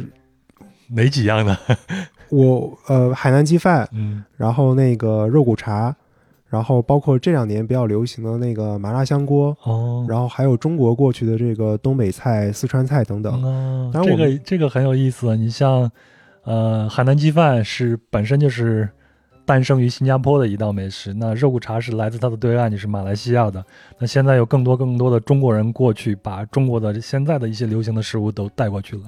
对，呃，不过我们作为中国人在那边生活呢，多多少少还是会觉得有一点单调了，因为嗯。其实你吃来吃去就那几样。嗯。就这里面其实也有他的一些考量在嘛，因为新加坡人他不喜欢做饭，嗯。所以呃，包括我们学校的食堂，包括我们现在住的地方，大概每十栋楼吧，楼下就有两到三家 food court，也就是食阁，嗯相当于一个面对公共开放的一个食堂。嗯然后其实你会发现，你走遍全国的每一个角落，它的这个食阁里面的菜的种类都是一样的，嗯然后是也是会照顾到每一个种族的饮食习惯。嗯对于我们华人来说呢，就是刚才说的那些，呃，新加坡的华人美食和从中国过来的华人美食。对于像这个印度裔的同胞呢，就是这个印度飞饼、嗯咖喱，然后马来裔的呢，就是它会有一些清真窗口啦，嗯。像这个巴东饭，就是来自于这个印度尼西亚和马来西亚区域的一个，应该是当时渔民他们吃的一种食物，嗯，我觉得还挺好吃的，就是那个呃炸鱼啊、鸡腿啊，不同的小吃给你放在这里，包括椰浆饭，嗯。也是代表一个东南亚的一个美食。嗯。同时呢，它也一定会有的是西餐，沙拉、意大利面，呃，比较简单的西餐啦，煎牛排、鸡排这种。嗯所以你其实，在楼下的这个步行可得的这个食阁里，是可以吃到很多种的这个呃不同种族的美食的。嗯，那啊相当于说，这就是你们每天都要去光顾的一些地方了，是吗？对我来说，是三餐都在那里吃。而 且我觉得这点特别好，因为我去年去上海的时候呢，就发现上海有一些社区的外面就会出现类似于你刚才说的这种食阁的这种嗯嗯样子的这种餐厅，它就是采用了自助餐的这种形式，你拿一个盘子，然后你去打菜，那些菜呢都是江南的那些小菜，还有一些北方的比较常见的这些食物，然后你拿完了以后到前头去交一个费用。那早餐、午餐和晚餐它是不重样的，但是我觉得这个就远远比北京我们生活的这个区域要方便太多太多了。对，北京现在这两年才开始有的，比如像一些老年餐桌，嗯，社区食堂这对样的对，但也仅限于，其实它的目标定位也都是服务老年人的，嗯但是没有好像就没有这种像您说的，说我一个它是做简餐的，对，而且口味啊、营养都能覆盖得到，一日三餐这么提供，嗯好像没有。所以我我原来有一朋友说，他的理想就是在大学里买房子，嗯就天天吃大学食堂就行。嗯，也是一个食堂爱好者是吧？对对对，觉得在北京好像不爱做饭的人来说就好挺难的。嗯其实新加坡的那个食阁更类似于大学食堂，嗯面向所有公众开放的大学食堂。嗯其实它的城市规划呢，是我认为新加坡的城市规划理念呢，就是把你的衣食住行、生老病死都放到你的脚下，嗯，都是你步行可得的地方。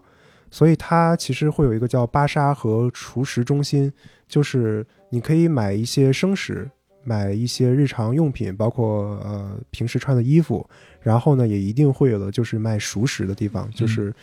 呃你可以去打饭。其实新加因为新加坡人不爱做饭，我经常能看到一些阿姨啊或者大叔啊，他们一个人说，呃那个小哥打饭小哥会说你要几包，阿姨会说我要五包，然后每一包是一个盒饭，然后里面放上饭，然后在每一盒里面再打上自己喜欢吃的菜，给全家人带回去吃。嗯新加坡不爱做饭这个传统是怎么来的？因为我之前看安东尼·伯登的这个美食纪录片的时候啊，他到访香港，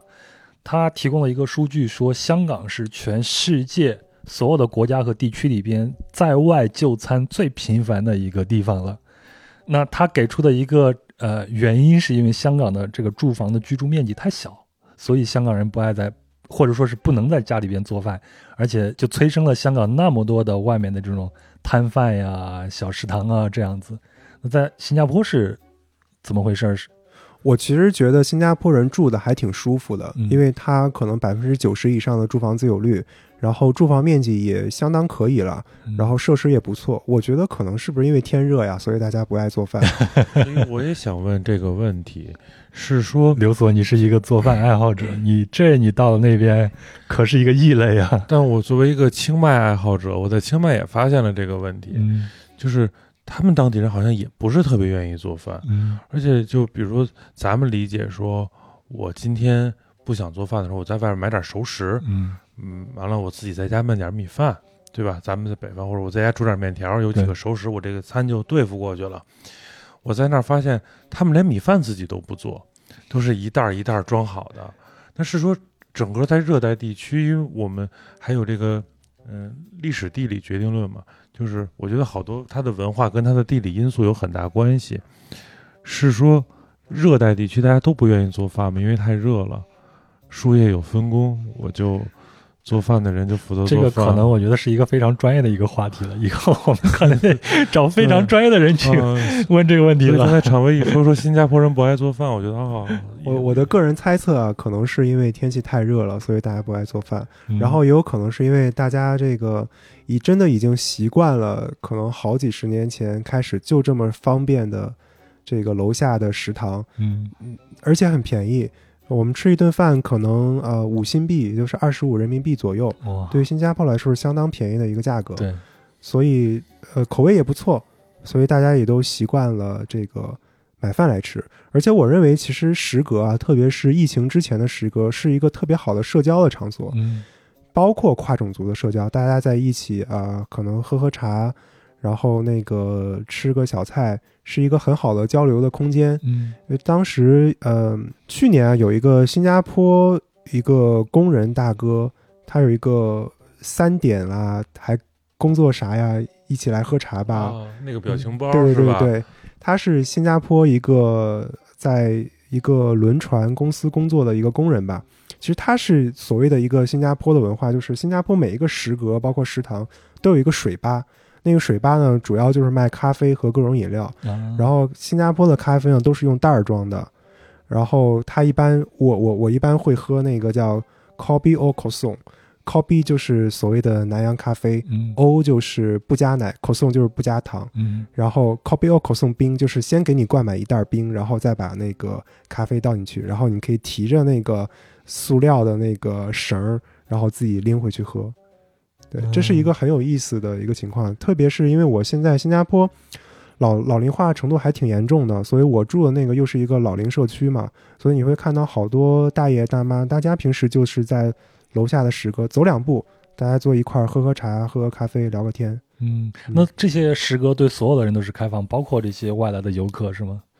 对，包括疫情之前，我们大学食堂也是对所有人开放的。啊，这个好有意思。如果以后再去新加坡的话，我们不用再老去找那些馆子了，看见一个食阁进去体验一下多好。这真的是跟当地人最近距离接触的一个方式的渠道了。在食阁里边，它就它就会像是一个社交场所吗？在这样的一些地方，我不知道您建不建议我说话老带一点专业性啊？嗯就是我觉得好的城市规划就是需要让人们空间多元化，让人们生活在一个呃有多种功能的空间里面。嗯所以我觉得这个食阁是一个很好的，既是饮食也是生活交往的一个空间。我嗯不知道刘老师，您可能知道那个，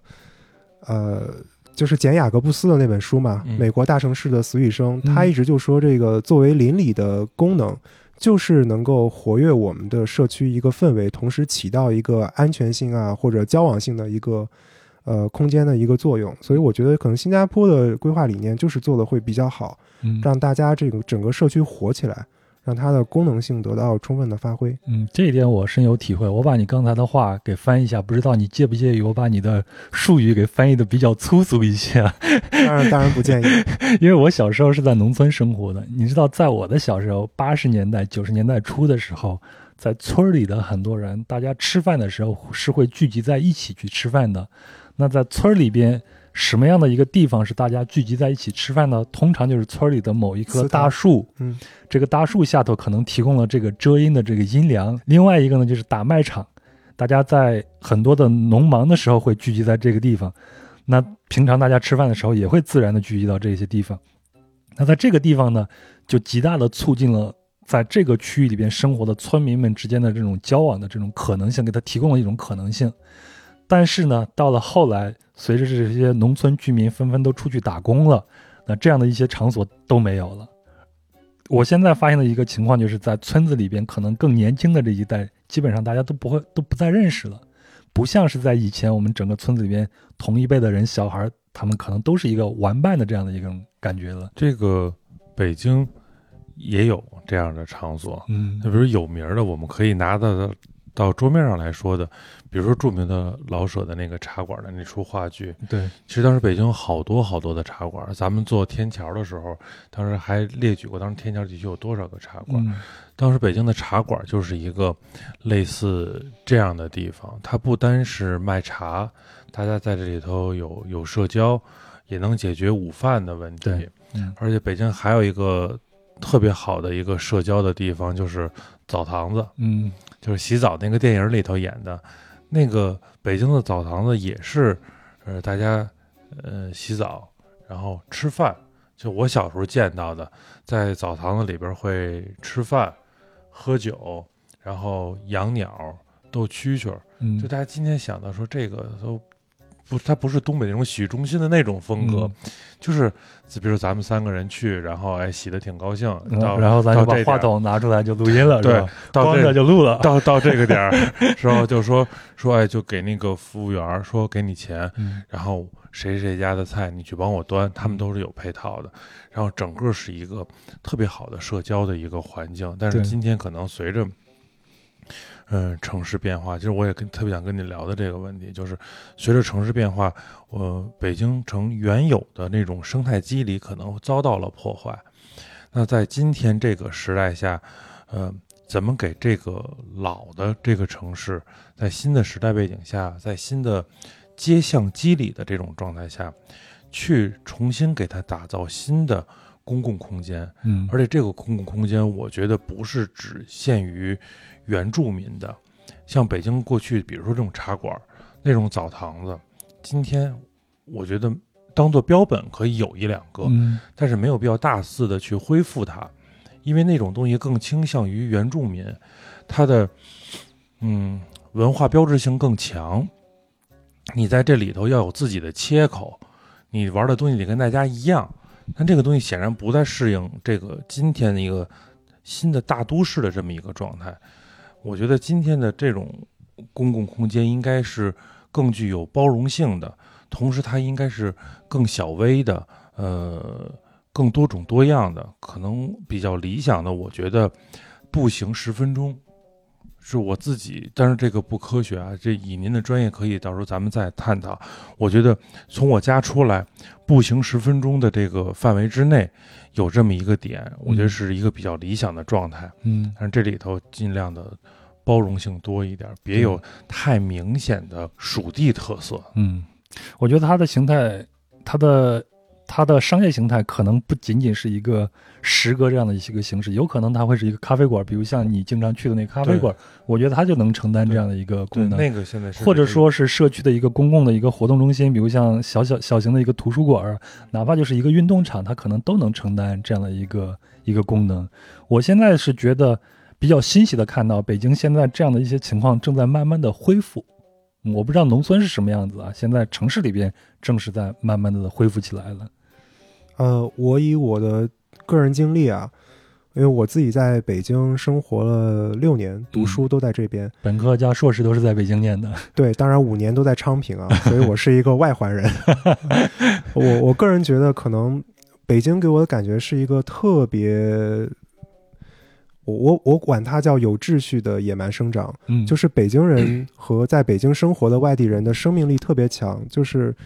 呃，你不管怎么样的限制给到他，他总能找到那个缝儿里面给你钻出来。我作为一个二十年的老北漂，太有深有感触了。然后你会发现，北京这个野蛮生长的这个城市形态呢，还是有它的秩序和美感在的。当然，只是我觉得我，我我读博士之前，我去面了一个某知名房地产公司啊，他面试题就给了我这个。我觉得北京市的城市规划有一点太死板了。其实我觉得好的政策呢，就是要疏不要堵。其实大家自己自发的整一些东西出来呢，也能过得挺好的，嗯而且它有自己的这个自然的这个美感在。但是北京市吧，可能对于一些我们不管说这个用地的类型啊，比如说这个交通的规划，都搞得比较死板。可能两个比较显著的例子，一个是这个职住分离特别严重，大家住天通苑、住回龙观，然后去去这个市中心工作；嗯另外一个是可能也是有当年的一个政治因素在，北京有好多大院儿。所以大院儿其实是将一个城市分割成了好几个很很难连通的一个状态。对，包括现在我们的很多社区是一个封闭型的一个社区。我记得我读书的时候，当时北京出了一个政策，是要把这个院墙拆掉。对嗯对，那个当时，呃正好我们我那时候已经参加工作了嘛，嗯然后呃我记着这个当时这个政策出台的时候，我们还挺兴奋，因为文物部门跟规划部门其实一直是一个需要紧密合作的两个单位嘛。然后我们当时对这个拆掉院墙、打通道路，包括小区围墙这个事儿，是很期待的。期待的两个方面，一个方面是大家会觉得城市会更好，呃，同时我们我个人还有一个期待，就是我觉得这里会牵扯到好多的法律问题。嗯我作为学建筑法本身出身的人，我觉得这是一个很值得深入研究的事儿。但是这个事儿好像最后就像大家看到的，也就不了了之了。而且我们在实际的过程中也有过相关的推进，其实是确实是一个难度非常大的工作。我觉得还挺遗憾的。当然，我觉得北京市在越来越好，但是还是有好多遗憾应该应该去解决。我我我我还是我当时面试的一个经历啊，我在可能北二环的一个地方，就是我当时特别想上厕所，然后我可能走了有一公里吧，我都找不着一个厕所。我就觉得这个真的是太失败了。你目之所及都是高楼和宽特别宽阔的马路，但是你找不到一个能让你舒服的一个地方。对北京一定程度来说，对行人是非常的不便的一个城市了。对，这个就是我们之前开玩笑说我很少去大朝阳的原因，就是我在胡同里跑大的，我只大概知道哪儿厕所好找。哎，说到这儿，我觉得时隔这个呀，刚才咱们开始录之前还跟常威在聊呢，我觉得特别适合在北京做这样的一个创业呢，对不对？哦，我觉得北京现在有两个创业的点啊，当然我不知道是不是在这泄露了商机啊。一个是我们、这个你自己考量啊。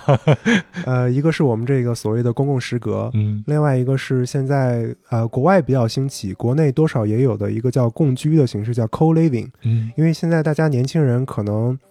呃独身的比较多，也不愿意结婚啊，然后大家可能呃在个人生活的时间比较长，所以大家就可能组成这样一个 co-living 的形态。一方面呢，我们把年轻人凑到一起，让这个空间呢更活泛一点。嗯另一方面，可能也可以起到不同层级的人之间的交流或者互相照顾嗯这样一个情况。嗯，以我看到的这种情况啊，第二种呢，你就打消念头啊，因为有过这样的一些形态，但是纷纷都已经结束了。可能还是水土不服吧。呃，对。然后第一个，我觉得是应该是有巨大的一个市场，可以这个我试一试。们可以后续再聊一下。因为食物啊，对中国人来说永远是一个刚需，对吧？特别期待。我还是就着这个时隔的这个事儿跟你讲，我去嗯。年有一个特别特别感慨的一个事情，呃，我们讲这个衣食住行、生老病死都在新加坡的楼下，呃，包括葬礼，因为新加坡的华人他的葬礼就是在我们的楼下办，他的这个每一层呢，它有一个叫那个 platform 基础层，它有一个规定，你必须要有一个多少米的空间在。这个地方一方面平时呢防止这个淹水，另一方面给大家做一个公共交往的空间，然后还有一个功能呢，就是作为我们华人群体的呃葬礼的一个举办地。嗯，一般来说呢，这个老人过世之后呢，会在这个地方停灵，哦，然后会在周边呢布置一些花圈呀、然后灵堂啊，然后你的亲朋好友会来嗯吊唁。等于说这个公共公共空间主要就是为了华人的这个传统来设置的，呃除了它其他那些功能以外，我呃，当然这样说又政治不正确了啊。嗯我我觉得只是说这个空间可以给大家一个多种的使用形式，嗯只是华人朋友们可以在这里做一个葬礼的举办地。明白明白，嗯呃，我比较感慨的是，一个是去年某一段时间，我不知道是不是因为疫情的影响啊，我刚搬进去的那段时间，可能一两个月也就一两场，但是后来那一两个月呢，每个月都有三四场葬礼。你会发现，每天你经过的地方又是一场，又是一个呃老人过世啊怎样的。而且比较魔幻的是，我可能下班的时候，我走在我们两栋楼中间一个小的街道上，左边是特别人声鼎沸的食阁，大家一起在吃饭、喝酒、聊天、唱歌，然后右边呢是葬礼的举办地，然后有这个灵堂、有花圈、有这个呃吊唁的这个亲友，嗯。然后你会发现，我当时就想到那个萧红的那本书嘛，《生死场》，就有的人忙着生，有的人忙着死，嗯而且是左手是生，右手是死，他们中间就隔了一个特别窄的马路。这真的跟他们的地理受限是有关系的，所有的事情都能在这一亩三分地里边就给它解决掉了。有一天晚上，我看到那个也是一个老人家过世啊，他们就是亲属在那个在那个烧纸的那个铁桶旁边，大家围起来做祷告，然后每人手里攥一沓这个纸钱，最后祷告完了，大家满天一撒，然后满地的纸钱，然后旁边的那个食客呢也都不为所动，大家还是该吃吃，该喝喝，一起唱歌，一起喝酒。你会发现，就同一个空间之下，两个站在人生两个端点的事情做到了一个很奇怪，但是又很舒服的统一。嗯，我们的人生就是由生和死组成的。而且我觉得跟新加坡整个这个国家，起码给我的印象就很像，很小，但是它作为一个国家，所有东西都凝结在这一很小的这个地方，到生死一条街的两侧。嗯，好，那我们之前在聊的时候，常威也说他这两年啊，在新加坡生活的时候呢，啊，就去走了还挺多的地方啊，认为自己是一个挺好的一个导游。那最后呢，我想请你推荐一下，如果我们去新加坡想，呃，比较多的去感受一下新加坡的多种族融合这样的一个局面的话，我们应该去设计一个什么样的一个路线呢？我觉得倒不一定非要限于体验种族文化了，就是嗯当然，我觉得首先可以去像牛车水、小印度，呃，包括市中心的滨海湾公园这附近，去感受一下大家一个不同的生活状态吧。而且可能好的美食都聚集在这个五级市啊、滨海湾公园啊、City Hall 啊这这些地方。然后除了这个大家常去的这个城市风光呢，我其实还挺想推荐新加坡这个徒步旅行路线。嗯新加坡其实，哎呀，呃现在我也变成了一个徒步爱好者了，这个我一定要认真的记下来。去新加坡的话，一定要走一下。你继续。新加坡是一个大平原，岛上的大平原，它可能最高峰也就一百来米，嗯但是它有好多徒步的路线，呃，比如说从我们学校啊，新加坡国立大学，大概你可以徒步到这个呃圣淘沙岛，呃叫南部山脊路线，它是一个结合了城市风光和自然风光的一个景象。然后其实还有更多野生的呃徒步路线，比如说像这个麦荔枝水库、蝴蝶栈道等等等等。然后像这个双溪部落是一个观鸟特别适合观鸟的湿地公园儿。呃，除了这个徒步之外呢，也有好多比较我们在国内不太方便体验的活动啊，比如说皮划艇，比如说这个岛上的这个骑车。呃新加坡小到什么程度呢？我有这个朋友是骑车爱好者，他们可能晚上一个晚上就可以骑车环岛环国。嗯呃，然后像一些新加坡的离岛，比如说我很喜欢的那个乌敏岛，嗯它其实是一个特别好的骑车，然后徒步的一个路线。大家在这儿呢，我要跟大家再说一下，新加坡除了大家所熟悉的新加坡这个城市以外，它还有六十多个小岛屿一起组成了新加坡这个国家。其中最有名的就是圣淘沙嘛，嗯上面有这个环球影城。呃，当然，我觉得可能不如这个北京环球影城项目这么多了，但是也是一个挺好玩的地方。呃，然后最后啊，其实我还挺推荐一个项目的，可能是我作为这个城市研究的一个人士啊，就是我很推荐大家去新加坡坐一下公交车。嗯因为新加坡的公交车很多都是双层巴士，它那个座座位啊温度非常的舒适，而且你坐在里面呢，可以看到一个新加坡特别特别漂亮的城市风光。嗯，等于是一个观光车了。尤其是晴天的时候，呃呃，晴天的时候呢，它的整个的这个环境啊、氛围啊、城市的风光啊，会让你感觉到，呃，这是一个特别特别舒适的地方。非常感谢常威啊！今天聊了新加坡以后，我对新加坡又产生了一些新的一个认识，而且非常期待以后能有机会的话去新加坡玩一下。怎么样，刘所一起去啊？好，咱俩连新加坡都没有去过的人，我们一起去徒步。反正咱们现在再去的话，基本上就能确定一下我们要体验的一个项目了。首先就是这样的一个双层的巴士，然后我们吃饭省省钱，对不对？我们可以去诗阁，哎，然后可没准还能跟当地人一起去聊聊天啥的，对，让我们对他有一个更深的一个认识了。非常期待了。嗯，啊、我也特别开心能来壮游者，然后我也是小粉丝追星成功。没有没有没有没有，嗯 非常高兴能够跟你交流各种不一样的这些话题，而且能用一个不一样的一个角度去切入新加坡。如果以后我们有其他的这些话题，然后再去分享新加坡的话，麻烦你还要再过来，咱们一起去聊。对我特别期待未来还有更多的合作。嗯，好，那也谢谢刘所啊，哎今天作为我们的客座主播。谢谢常伟老师。哎，这是你的第一次，次做客座主播，对我紧张死了。有第一次就有第二次。好，好，那就这样，拜拜。好，谢谢。从来不怨命运之错，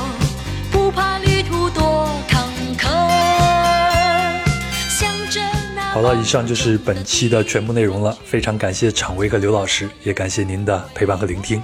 那如果您喜欢本期的节目呢，非常期望您能够转发给身边的朋友，或者呢点个赞，在评论区留个言都可以。如果你想加入壮游者的听友群呢，请微信添加“壮游者二零一八”，也就是壮游者的拼音全拼加上二零一八，然后呢，他就会将您拉到群里边。在群里边呢，有一群有意思的人，大家谈天说地，神游世界。另外呢，本期的相关细节图片我都会放在公众号里边，您可以微信搜索并关注“壮游者”就可以了。最后呢，壮游者是一档独立播客，所有的运营费用呢都靠我用爱发电，所以非常需要您的善意和慷慨的支持。您可以通过微信公众号“壮游者”文章下方的“喜欢作者”来进行赞助，也可以通过支付宝“壮游者”艾特幺六 .com 进行赞助，也就是“壮游者”的拼音全拼加上艾特幺六 .com 就可以了。那这个呢，也是壮游者的联系的一个邮箱。如果您想在壮游者节目里边分享您自己对某一个目的地，或者是对自己家乡的观察和故事，就请通过以上提到的微信和邮箱来联系我，非常期待。好，那就这样，祝您一切顺利，咱们下期再聊喽。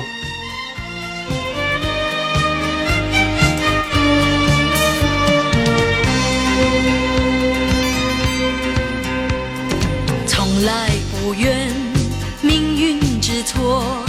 不怕旅途多坎坷。向着那梦中的地方去，错了我也不悔过。人生本来